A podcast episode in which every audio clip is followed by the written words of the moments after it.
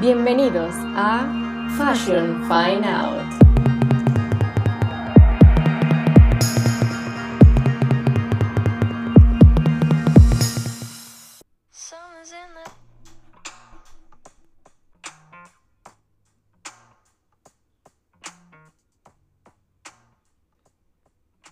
Bienvenidos una vez más a Fashion Fine Out. Quien les habla, Catherine Dalis, slash la editora. Y quiero darles la bienvenida a esta segunda temporada y darles las gracias a todos los que me acompañaron en la primera temporada y a quienes siguen aquí eh, por escuchar, por escuchar mis ideas, mis experiencias, todo esto que he estado aprendiendo, descubriendo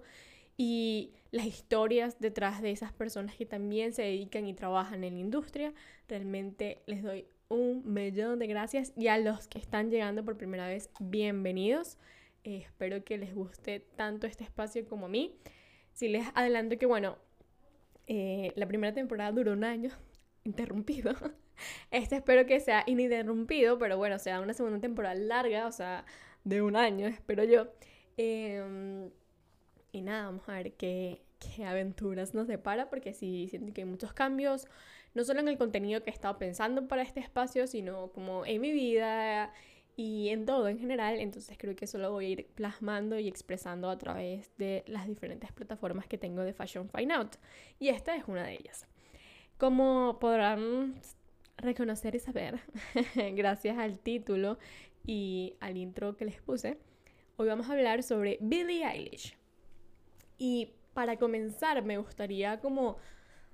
em, contarles un poco mi proceso con ella, con, con esta artista, porque yo nunca me he considerado su fan ni nada, porque siento que,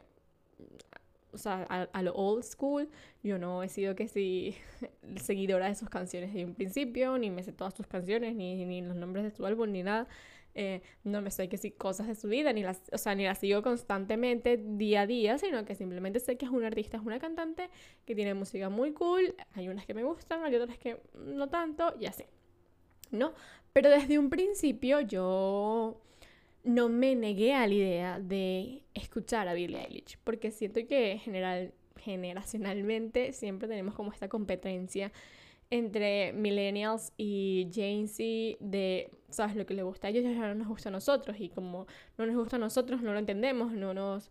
¿cómo se llama? No, no nos a- abrimos a la posibilidad de querer entenderlos y ellos como que no quieren tampoco ir como a las cosas del pasado. En fin, siempre está como que ese conflicto que en verdad yo digo que la única forma de mediar y lidiar o limar esas diferencias viene de parte de ambos, de como querer conciliarnos. Además yo, en general, siempre siento que estoy como en un limbo de yo no sé en qué generación pertenezco exactamente, porque todavía no se termina de definir como los millennials llegan hasta esta fecha y los Gen Z comienzan en esta, entonces yo siempre siento que soy medio millennial, medio Gen Z, no sé. Obviamente a veces me siento más identificada con los millennials, pero también es como que hay cosas de los Gen Z que las entiendo y otras que no. Pero en general, en fin, hay cosas que debería saber de millennials que tampoco sé y me siento una boomer, entonces X. bueno, no X, digo. em, cosas de la vida, cosas que pasan, cosas de las que uno se adapta, aprende y, y vive con ello. Pero el punto es que cuando yo escuché de Billie Eilish como una cantante, o sea, escuché eh, sus primeras canciones, no me negué la posibilidad de investigar o indagar, o sea, qué, qué tipo de música hacía, porque sonaba así, era como, para mí tiene como una voz súper ronca que puede ser medio andrógena en algún punto, pero también se escucha como súper dark, no sé, me llamó como la atención eso y hice mi tarea de investigación y escuchaba realmente a, a la gente propiamente Gen Z, que sí está claro de que esa, de que esa es su, su categoría, o bueno, la gente más joven que yo, eh, de por qué le gustaban, no saben que se sentían identificados. Y poco a poco fui entendiendo em, como que eso, o sea, que le veían, que, que tenía ella como artista que, que calaba tanto. Y un poco en esta tarea también de profundizar como ese entendimiento de lo que puede ser Billie Eilish como artista, me tomé la tarea de ver su documental que se llama The World's a Little Blurry. Me cuesta un poco el nombre, ¿ok? y en verdad está súper interesante porque creo que narra... No, no recuerdo cómo se llama ese álbum. Ahorita peco de ignorante, lo siento. pero no sé si es que así se llama ese álbum. Ya, déjenme buscarlo porque este, no quiero quedar como que ella esta niña. Eh, no, no llama igual, así que ok, todo bien conmigo. El punto es, este documental habla un poco la historia de, bueno, Billie Eilish en la creación de su último álbum, no el que va a sacar este año, sino el anterior, en el 2019, 18 por ahí. Explica como que su proceso, cómo fue crearlo con su hermano, no sé qué, pero además ves todo, todo lo que hay detrás, que, que lo hace increíble, ¿no? Eh, yo siempre termino como bien con estos tipos de documentales. y termino que soy súper fan de los artistas, casi siempre. O sea, habrá sus excepciones, pero por la mayoría, o sea, la mayoría de las veces termino que sí, ah, la amo. este fue uno de esos casos. Porque básicamente ves que es una chama que te dice, me encanta de ella, que creo que es algo que por eso conecta muchísimo, que es como súper clara con lo que quiere transmitir y no tiene como pelos en la lengua para decir las cosas y es como que voy a hacer esto y va a ser así. Es como que no, no se pone filtros eh, o no se pone tantos filtros, porque al final siempre nos filtramos un poco, pero no se pone tantos filtros para a la hora de lo que quiere expresar y lo que quiere comunicar. Además es como que súper honesta diciendo como, mira, mis canciones van de las cosas que yo he vivido, de las cosas que yo he sentido. No puedo escribir acerca de algo que no he experimentado porque no es una emoción con la que yo pueda conectar, con la que yo pueda empatizar porque no la conozco. O sea, no hay forma de que yo escriba de algo que no entiendo y que no he sentido y que no conozco. Y, y hay una parte donde le, le, le preguntan como, bueno, porque tú, o sea, decidiste como escribir sobre canciones sad que suenan medio deprimentes y tal. Y ella vuelve a ser súper sincera y dice, no, mira, esto no fue una decisión, o sea, esto no es algo súper pensado, súper maquinado, no, es simplemente esa respuesta que le di antes. Yo solo escribo de lo que conozco, lo que siento y lo expreso, ¿no? Y como que cuando tú escuchas eso, ya te das cuenta que es una chama que está súper clara en la vida de lo que ella quiere y lo que va a hacer y, y así. Pero también ves otros procesos de ella de como... Eh, lidiar, me encanta esa parte porque me sentí muy identificada como que cuando está lidiando con, con su propio ego, con su propio impostor o impostor en este caso, que le dice como que no es buena, que no es suficiente, que en la voz no le está quedando, o como que la gente la va a odiar, que no sé qué, que tiene que hacerlo, bla, bla, bla.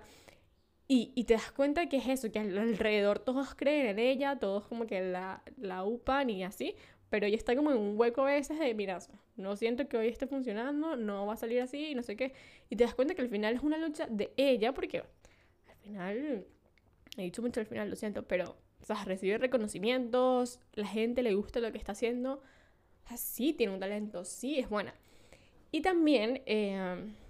es como que también puedes ver o conocer o tratar de entender cómo comienza su lucha o su trabajo o cómo ella se maneja con su cuerpo, porque se nota que hay, que, o sea, hay una escena, hay una parte donde te explican que ella era bailarina y que sufrió una lesión, dejó el baile y cuando dejó el baile como que comenzó una etapa súper triste para ella, porque como que pierde la conexión con su cuerpo, con algo que le apasionaba, con algo que le gustaba tanto, entonces es como esta frustración que tiene con su nuevo cuerpo, con lo que su cuerpo le permite o le da, y a partir de este tema, que es que quiero conectar con el motivo principal porque decidí comenzar con este episodio y hablar de esto en el podcast, porque a todas estas se van a preguntar, Catherine, ¿estás haciendo un podcast para hablar de Billie Eilish? Ahora es un podcast musical. Bueno, capaz, pero no, eh, lo que quiero decir es que eh, a partir de lo de su cuerpo, conecté con esto de la nueva portada que ella lanzó ahorita en el mes de junio eh, con Vogue UK, donde se ve una Billie Eilish completamente transformada. Y cuando transformada de la idea o, de lo que estábamos acostumbrados a verla, ¿no? Y cuando mm, se me presenta como que esa primera versión, o, bueno, no esa primera versión, cuando veo esa versión de Billie Eilish, em, es como, ok, es, y cómo me como esto, o sea, cómo digiero esto, cómo empieza como este proceso de reflexión, porque además había escuchado en un podcast como que estaban hablando en general de las artistas en la industria y tal, sobre todo las artistas musicales, de que llegan a un punto donde ellas hacen como que un cambio, un switch obligado por la misma industria a como alejarse o dejar como que sus raíces, o sea, como que con ese estilo con el que ellas comenzaron, no sé qué, y hacen como una nueva propuesta que es como más mainstream, más, o sea, que vende más, más sexualizada, porque al final el sexo vende más, en fin.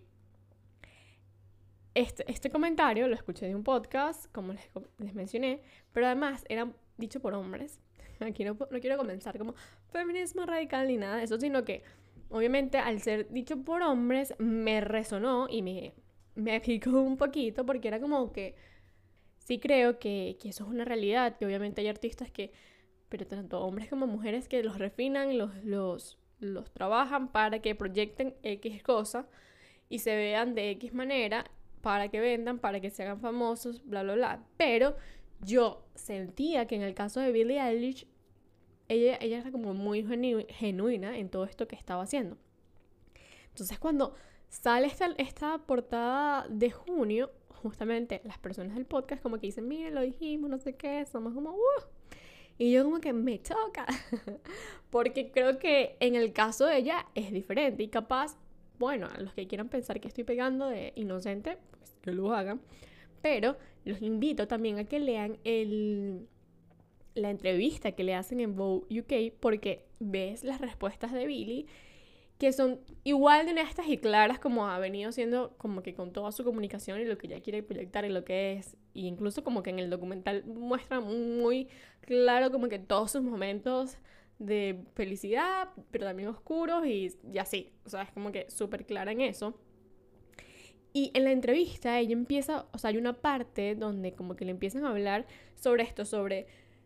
si su nueva versión o esta nueva versión que ella estaba em, trabajando o quería mostrar iba a chocar un poco como que con sus fans o con esa gente que ya la seguía desde antes, que tenía como una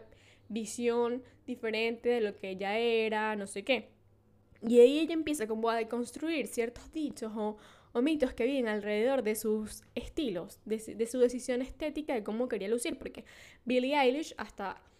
hace unos meses la conocíamos como una jefa que se pintaba el cabello de azul, de negro con verde, que usaba ropa súper holgada eh, y andaba siempre en sneakers. Pero además en el documental tú te das cuenta que también es como que su estilo diario, o sea, que ella anda en su casa como que con t-shirts súper largas y anda en shortcitos y así, o sea, como que en realidad ella no está haciendo como algo súper diferente a lo que es. Pero... Eh, la entrevista que, le da Bow, comienza como que diciendo que una de sus mayores inseguridades y que una de su principal foco de depresión y de angustias cuando ella era una chama, o sea, cuando era más joven, porque sigue siendo una chama, tiene 19 o 18 años. no, bueno, debe tener 20, no sé. Yo no sé, 19, debe tener 19, 20. Ajá, el punto es que era su cuerpo. Y y conectas su cuerpo con lo que le pasó en el baile, sabes, como que el baile la conectaba con su cuerpo, deja de bailar, sus, sabes, por ejemplo, cuando da, conciertos se ha fracturado muchísimo, las piernitas, las piernitas no las piernas, entonces obviamente eso es como un, trabajo súper complejo sobre, sobre tu cuerpo, tu aceptación, además creo que en la adolescencia uno tiene unos procesos muy extraños con su cuerpo, porque son muchos cambios, porque estás como... A veces incluso siento que el cuerpo va más rápido de lo que va tu maduración mental o tu cuerpo va como en un proceso separado a lo que es a todo lo demás que te está pasando y como que con lo que estás cargando y estás lidiando. Entonces que además tienes que sumarle como que ahora me veo diferente y tengo que encontrarme y aceptarme y entenderme en este nuevo cuerpo que estoy teniendo. Entonces creo que en general para todos en la adolescencia encontrarnos con nuestro cuerpo es como un viaje, ¿no? Que no siempre resulta placentero, la verdad. Y que incluso creo que hay cosas con las que seguimos lidiando después de esa etapa y que bueno, cada día hacemos nuestro trabajo, pero e, ella en particular como que sí resalta eso, de que gran parte, o sea, que ella no, por ejemplo, se decía que su parte de su estética y que lo que ella escogía de la forma de vestirse así súper oversize y así, era como para que no la sexualizara. Y en esta entrevista como que dice dos cosas importantes, que es como, uno, eso, mi cuerpo me hace sentir súper insegura y de allí parte como mi decisión de usar ropa holgada, es como de ocultar las cosas, eh, ocultar, ocultarme dentro de la tela. Y lo otro es que llega un punto como que dice, bueno, pero aquellos que me están diciendo de, bueno, los niños a los que me siguen, o los chamos, o X, las generaciones, las personas que me siguen, tenían una idea de mí, ahora van a cambiarlo, o sea, como van a decir que soy un hipócrita, que soy incongruente, y ahí dice como que, bueno, sí, lo soy, o sea, porque me he transformado, estoy cambiando y quiero, o sea, esto va de lo que yo quiero hacer, de lo que me hace sentir bien y ahorita quiero hacer esto y quiero mostrarme de esta forma. Y si mostrarme de esta forma me hace ser disculpen el término, pero ella dice como puta o perra y así, pues entonces lo soy. Entonces, todas las mujeres que deciden mostrar un poco más de piel o mostrarse más sensual o mostrar su sexualidad también lo somos. Y deberíamos como empoderarnos de esto, ¿no? Y creo que eso es súper profundo, o sea, como que lo que ella dice, porque es este debate de, de que las mujeres siempre somos sexualizadas desde la mirada masculina y los hombres son los que se apoderan de nuestra sexualidad y ellos son como que quienes deciden, quienes... Pero hoy en día eso se ha ido y se está transformando poco a poco y ahora las mujeres podemos apropiarnos de nuestra sexualidad y decidirlos cuándo mostrarlos y cuándo no y, y, qué queremos hacer con ella. Y creo que de eso va un poco su mensaje. No es de, mira, yo no soy como un... Como ella dice que hay una parte muy importante que es la del poder, de cuando le damos poder a alguien, el impacto que generamos cuando le damos el poder a alguien en nuestras vidas y todo eso. Y ella dice como que, bueno, yo no, yo no quiero tener como esa, esa potestad de decir algo y que eso transforme la vida de alguien por completo, sino como es entendernos que cada uno de nosotros tenemos como ese poder, ¿no? Esto lo estoy diciendo yo, no, no ella. Pero es como entender que cada uno de nosotros tiene ese poder de hacer lo que quiere con su vida. Y en ese sentido, como que retomo el, el por qué quería hablar de esto, era que yo genuinamente, después de leer la entrevista y, de ver el documental y como que entender de qué va ella y cómo es su personalidad, yo decía, esta chama no quiere vendernos, o sea, no está siendo presionada por la industria para transformarse y verse más sexual, ni nada, ni sensual, ni lo que quiera sino es ella misma tomando esa propia, o sea, es ella misma tomando esa decisión lo cual me parece algo poderoso, porque además como que dice que incluso la transformación de su cabello, de pasar de negro con verde a ponerse súper rubia, platinada, la hace sentir como más mujer. Y yo creo que es importante porque además está en una etapa donde uno empieza, bueno, no, uno empieza a descubrirse desde hace mucho, pero como que a los 18, a los 19, a los 20, o sea, cuando uno comienza como que en ese limbo de edad, uno empieza como a querer, o bueno, hablo desde mi desde mi perspectiva y mi experiencia personal, que uno empieza como a querer ver ese cambio en ti. O sea, es como que ya no soy una niña, no soy una adolescente, pero no soy una adulta total. Entonces es como que, ¿cómo acepto todo esto? ¿Cómo me quiero ver y cómo me transformo? O sea, ¿cómo acepto muchas cosas? Además, es como, ¿cómo haces de la sexualidad algo tuyo, algo propio y cómo eso te hace sentir orgulloso y te hace sentir bien y no más bien como sucia, denigrada o pecaminosa o, o prejuicios que uno tenga sobre eso, ¿no? Entonces es un proceso sumamente complejo que pasa por cada uno de nosotros de maneras diferentes. Eh, pero sin duda es una etapa, es una etapa donde uno quiere pasar de verse y sentirse una niña ok, ahora, ahora soy una adulta, o sea, y como adulta me empodero de estas cosas o me, me apropio de esto, lo hago mío y, y tomo esta decisión y empiezo a entender que todas las decisiones tienen responsabilidades y entonces quiero, o sea, quiero que esto que tengo que aprender o tengo que empezar a aceptar y hacerlo parte de mi vida se vea también reflejado en cómo me veo afuera, o sea, que estoy comunicando visualmente. Y, creo que eso está increíble, o sea, incluso me da un poco de risa porque en el documental ella como que dice, odio el rosado, no me vayan a poner luces rosadas. Y en esta portada eh, ella tiene unos outfits que está vestido como de rosado, bebé, guayabita, no sé, así como pastelito, guayabita. Entonces es como incluso empezar a aceptar un color, o sea, descubrirte a ti en otros lugares donde no te habías imaginado antes. Y creo que eso está muy cool, porque además ella también lo dice en una parte de la entrevista que menciona que uno no tiene que pensar como, ay, quiero, tengo que ser como mi yo del pasado al que querían X personas o tengo que ser mi yo del futuro que la gente va a querer, sino simplemente ser lo que quieres ser ahorita, en el momento. O sea, es como vivir el presente, básicamente. Y creo que eso está muy cool porque es eso, es como que no... A veces creemos que al renunciar a algo que nos gustaba antes, estamos renunciando a nosotros o estamos siendo hipócritas o incongruentes. Y no precisamente, o sea, yo creo que la vida va de transformarnos y ese mensaje de no cambies nunca está súper errado. Más bien hay que cambiar porque entre más cambiemos eso significa que estamos evolucionando más, que estamos descubriéndonos mucho más, que estamos llegando a otros niveles más elevados de conciencia o de cosas sobre nosotros mismos o en fin. Y eso es lo que, o sea, eso es lo que es la vida. Y eso, siento que descubrirnos en otros espacios es muy poderoso. Y que ella lo, lo diga en la entrevista me pareció genuino, porque es como callarle la boca a todos esos que están diciendo como que la industria la está presionando, porque además yo siento que ella está, está en una etapa donde no, o sea, nadie la tiene que presionar a nada, porque está, porque está en un momento poderosísimo de su carrera, que o sea, ganó un Grammy el año pasado, o este año, no me acuerdo ya, perdido un poco la noción gracias a la pandemia de cuándo se celebran las cosas, pero creo que fue este año.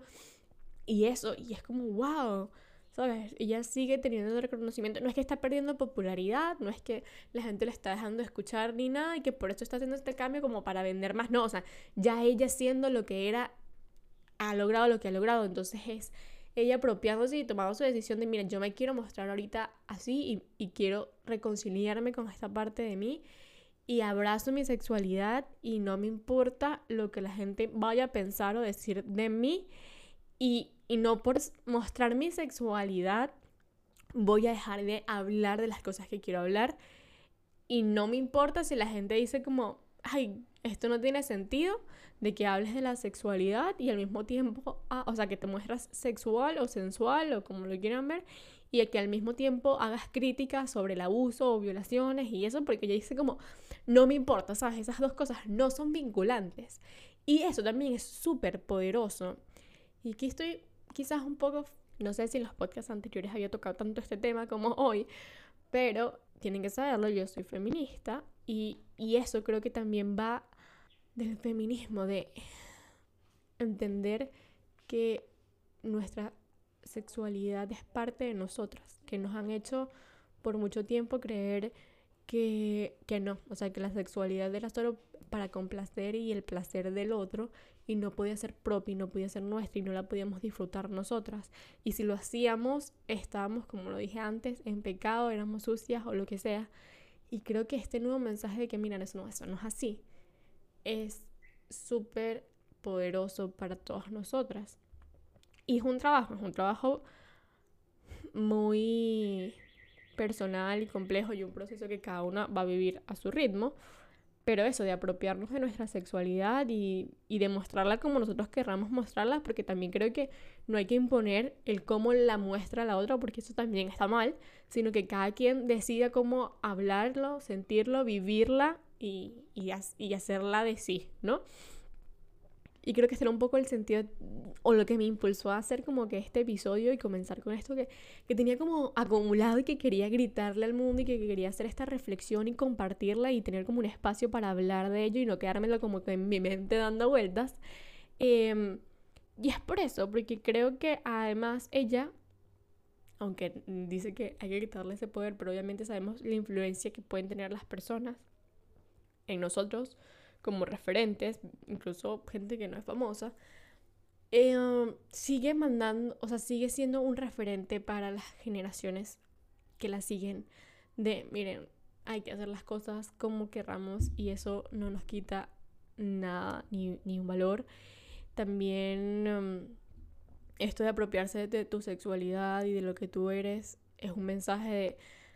de un poco de la lucha que se tiene de, miren, ¿sabes? No por usar minifaldas, no por ponerse una camisa de, tirantes, estamos obligándonos a ser vulneradas o es nuestra culpa o es nuestra responsabilidad el que seamos vulneradas o atacadas por otros individuos y más bien es ese otro individuo que decide atacarte o vulnerarte el que está en lo equivocado. Y hay una frase que me encanta que dice como... Em, es como que, sea, los hombres son muy débiles, los que hacen eso, los que te vulneran, porque es como, bro, de verdad no, no puedes contenerte. Entonces ve y drena tu energía en otro lugar, básicamente es lo que le dice. Pero es así, un poco como que esta crítica de los hombres tienen que también, o sea, al final todos estamos socializados y todos hemos creado todas unas reglas, unas estructuras para vivir en sociedad y no ser unos bárbaros. Y es como esta crítica a que los hombres no se puedan contener en eso, es como, ok, los hombres no son sociales, o sea, no son humanos, ellos son animales que no entienden las reglas de vivir en sociedad. Es un poco esa crítica. O sea, el que uno se apropia de su sexualidad viene de eso, de, de partir de que nosotras tenemos que disfrutarlas, sentirnos orgullosas y hacerlas nuestras y no por eso somos menos inteligentes, somos nos tienen que respetar menos, no podemos hablar de ciertos temas, no podemos ser madres o X cosa que a la gente se le ocurra decir, porque no es así. y otra cosa de la que quería hablar que me pareció súper bonito es como ella aceptando su cuerpo con todo y lo que no acepta, ¿no? Es como este debate un poco entre el body positive y el body neutral, que es como body positive va de aceptar tu cuerpo, pero el body neutral es aceptar que hay cosas de tu cuerpo, entre eso que, que, sabes que es tuyo y que lo, compone, que no te gustan tanto, ¿no? Entonces ella habla un poco de, de por qué usó el corsé y que eso puede generarle como cierta connotaciones a las personas porque históricamente el corsé era como una prenda súper... Em, opresora y que obligaba a las mujeres a tener un tipo de cuerpo y o sea, como que toda esta dismorfia. Pero ella decide usarlo porque básicamente dice, a mí no me gusta tanto mi barriga, así que esto me ayuda como a transformarlo y cambiarlo y, y que no, o sea, como que esa inseguridad que yo tengo em, no, no se haga presente y en ese sentido quien está escribiendo, el periodista, como que dice que entiende su, su debate interior porque es muy difícil negociar como ese conflicto entre el rechazo intelectual de los estándares de bellezas patriarcales y la frustración personal programada, o sea, como que hay cosas que a ti no te gustan y entonces cómo lidias con eso y capaz en tu forma de lidiar con eso caes en estándares antiguos de no sé qué, o sea, de bellezas, bla, bla, bla. Pero al mismo tiempo es como decir, mira, sí, o sea, estamos como en este proceso y ambas cosas también pueden ser válidas, ¿no? Siento que imponernos también amarnos eh, con el body positive, amarnos siempre, totalmente, todos los días al 100%, es una ficción, porque ni siquiera, o sea, no hay un estado de ánimo que sea permanente al 100% durante toda tu vida. Entonces, obviamente, siempre va a haber cosas que nos hacen sentir inseguras o X. Hay unas que se pueden trabajar, hay otras que se pueden cambiar con cirugías, o sea, ya es como que decisión de cada uno qué hace con ello, o simplemente no lo cambia y con ello así toda su vida quién sabe, pero es esto, es como, ok, ella lo decidió así y yo creo que parte de nuestro trabajo como sociedad de reeducarnos es, es como respetar las decisiones de los demás, ¿no? De decir como, ella quiso que fuese así y ella está lidiando de esa manera con ella. Y ella está consciente de lo que puede simbolizar eso, pero ella decide cambiar la, o sea, transformarle la comunicación a eso y creo que es valioso y es importante para ella, sobre todo, que lo veamos así. Ahora, la pregunta del millón. ¿Por qué estoy hablando de este tema si Fashion Find Out es sobre moda? Bueno, porque como decía mi querida llamada Franca Sosani, la moda va realmente de la vida. Esos que creen que la moda va de ropa bonita o ropa fea o estilos que me gustan, estilos que no, y glam, no sé qué, pasarelas, bla, bla, bla. No, mi gente, o sea, detrás de la moda hay toda una comunicación, hay todo un background que está conectado a nuestro día a día en la vida, que está conectado a lo que somos, a nuestras esencias, a lo que nos hace humanos, a nuestras historias. Y por eso quería hablar también de este tema, porque es muy cool como ver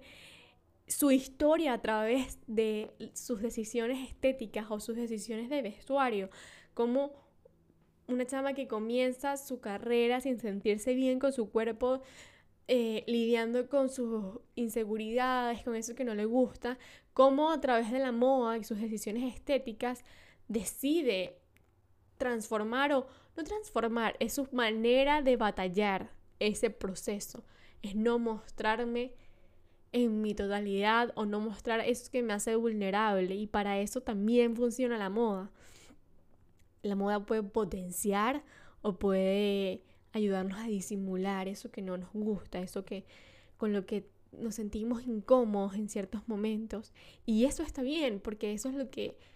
lo que tenemos que aprender y lo que tenemos que conectar y, y con lo que hay que empezar a reconocer la moda como tal y dejarlo un poco ese lado que la gente piensa que es frívolo en, lo absoluto. O sea, la moda está muy alejada de ser frívola. Evidentemente nos las han vendido y la parte que se hace más mainstream como todo es ese lado, pero detrás de cada decisión que nosotros tomamos a diario, de cómo nos vestimos, cómo nos ponemos el cabello, la barba, los lentes, los accesorios, o sea, absolutamente todo está mandando un mensaje, todo está comunicando y es increíble porque además, eh, siguiendo el hilo de lo que ha sido el podcast, es eso, es como esta chama que, y disculpen que le he dicho chama como mil veces, Billy, si me estás escuchando, lo siento por tutearte. Eh, pero es que como la veo menor que yo, siento que es como, es como una amiga joven que tengo. pero el punto era que, que es esto, es su historia de, bueno, no acepto mi cuerpo o pasó por lo de las fracturas y en fin, y esta depresión que giraba en torno a, a su aceptación o no aceptación de su cuerpo y como ahora ha estado trabajando poco a poco. Eh, eso, para ir transformándolo, para ir sintiéndose más cómoda con otro tipo de ropa que proyecta otra imagen, que habla de una adolescente que está llegando a su madurez, que está empezando su vida adulta, que quiere... Eh, hay otra cosa que dice que es muy clara, que es como que, bueno, yo no había experimentado nada como esto antes, más allá de cuando uno está solo, porque eso es lo que les digo, no es que uno, no es que uno comienza a,